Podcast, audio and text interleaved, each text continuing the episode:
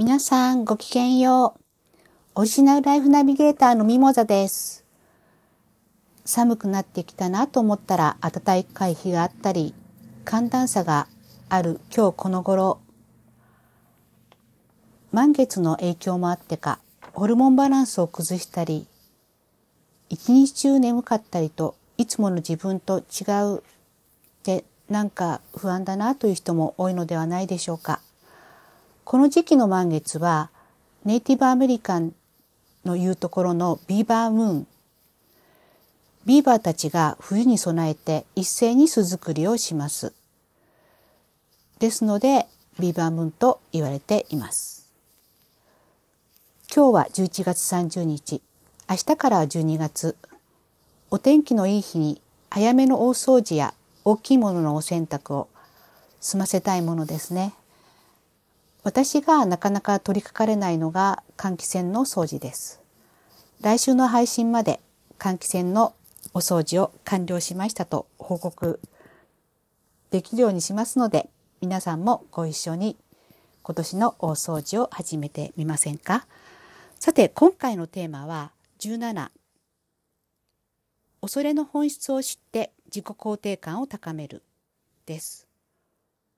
大掃除をすると本来はこんなに綺麗だったんだと気づくことがあります。換気扇も窓ガラスもいろいろなものから私たちを守ってくれています。それと同じく体も心もいろいろな外的影響やそれに生ずる内的影響からの私たちのメンタルも守ってくれています。体の大掃除については01夏こそダイエットダイエットの本当の意味とは？と02ダイエット2何を食べないかでお話ししているのでぜひご視聴ください。では心のお掃除についてお話ししていきます。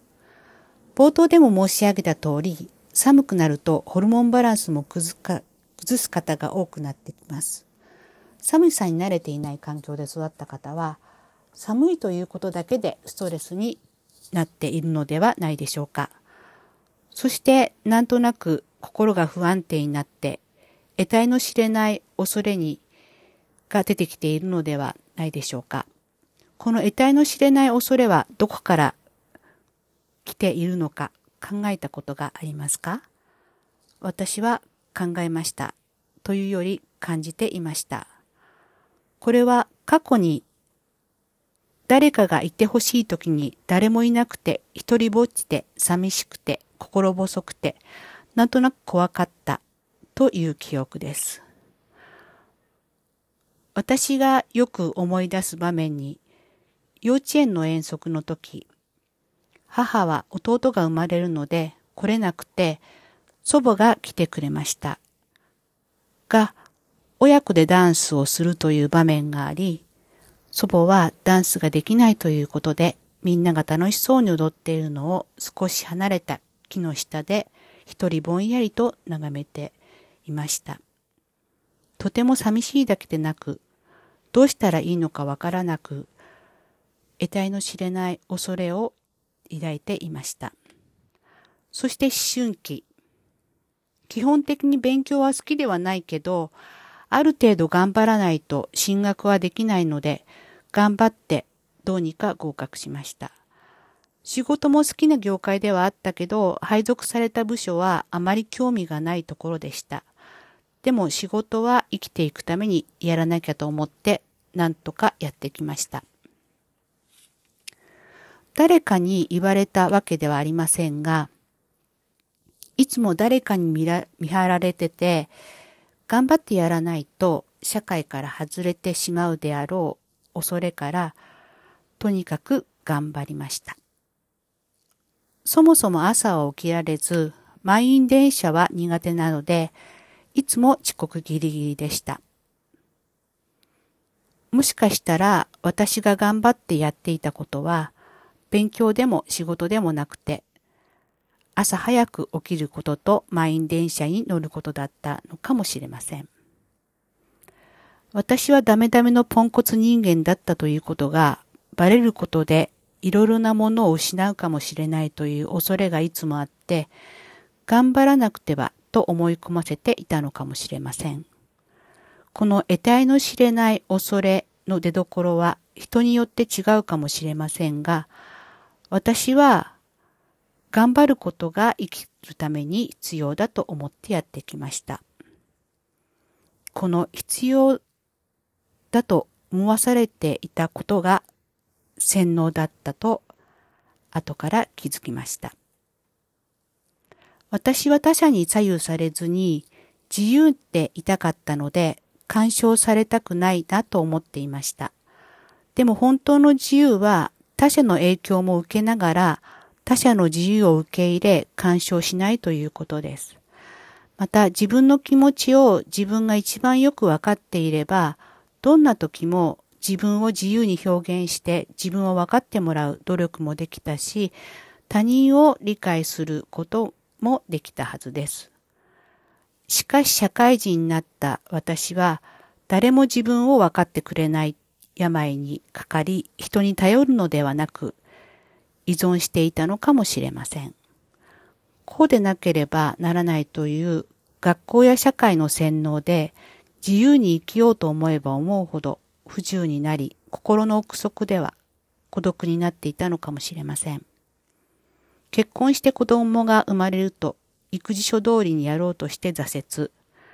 家事、育児、仕事で追われるとアトピーが発症。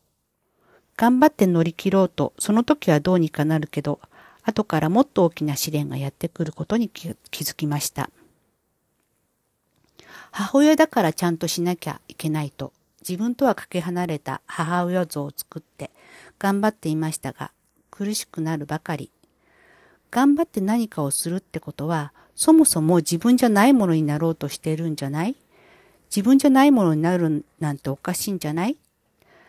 動くのが好きな人が一日中家になって無理ですし、その逆も無理だと思います。でも若い時って自分を肯定できず、自分の悪いところを直そうとします。でも、辛かったら辛い。寂しかったら寂しい。そして嬉しかったら嬉しいと、今の自分の気持ちをしっかり受け止めて、他人を頼ってお願いしてやってもらう。やってもらったら感謝する。私はこの感情をしっかり受け止めて、他者の手を借りてやってもらうことができなかったので、心に赤が溜まってしまい、アトピーという形で表面化してしまいました。一言で言うと自分を愛せていなかったのです。まさにこれこそ恐れの本質ですし、しなければいけないという洗脳にとらわれて生活していると心に赤が溜まってきます。自律神経が正常に動かず、ホルモンバランスが崩れ、各種病気を発症します。まずは自分の心に溜まった赤に気づき、心の大掃除をしましょう。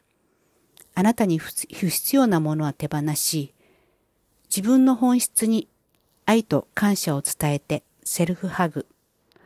心の大掃除完了です。そうすると、ポジティブな水路ができてきて、自然に水が流れ込むように必要なものが流れ込んできます。受け取る準備はできていますか？頑張らないと幸せになれないという洗脳は解けましたか？人間は幸せになるために生まれてきました。そのために必要なことは魂の成長だと、税金の納税額連続トップ1位の斉藤ひとりさんもおっしゃっています。さらに魂は死なないともおっしゃっています。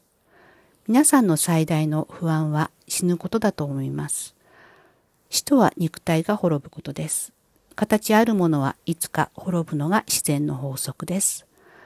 人間も自然と共に生きています。自然の法則に怖いものはありません。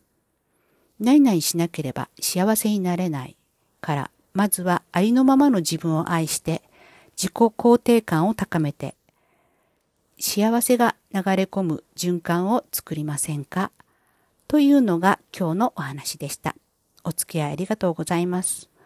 この配信は毎週木曜日、だいたい5時頃に公開されます。よかった、役に立ったと思われたら、チャンネル登録、高評価、そしてご意見ご感想もお待ちしております。オリジナルライフナビゲーター、ミモザでした。来週もお楽しみに。ごきげんよう。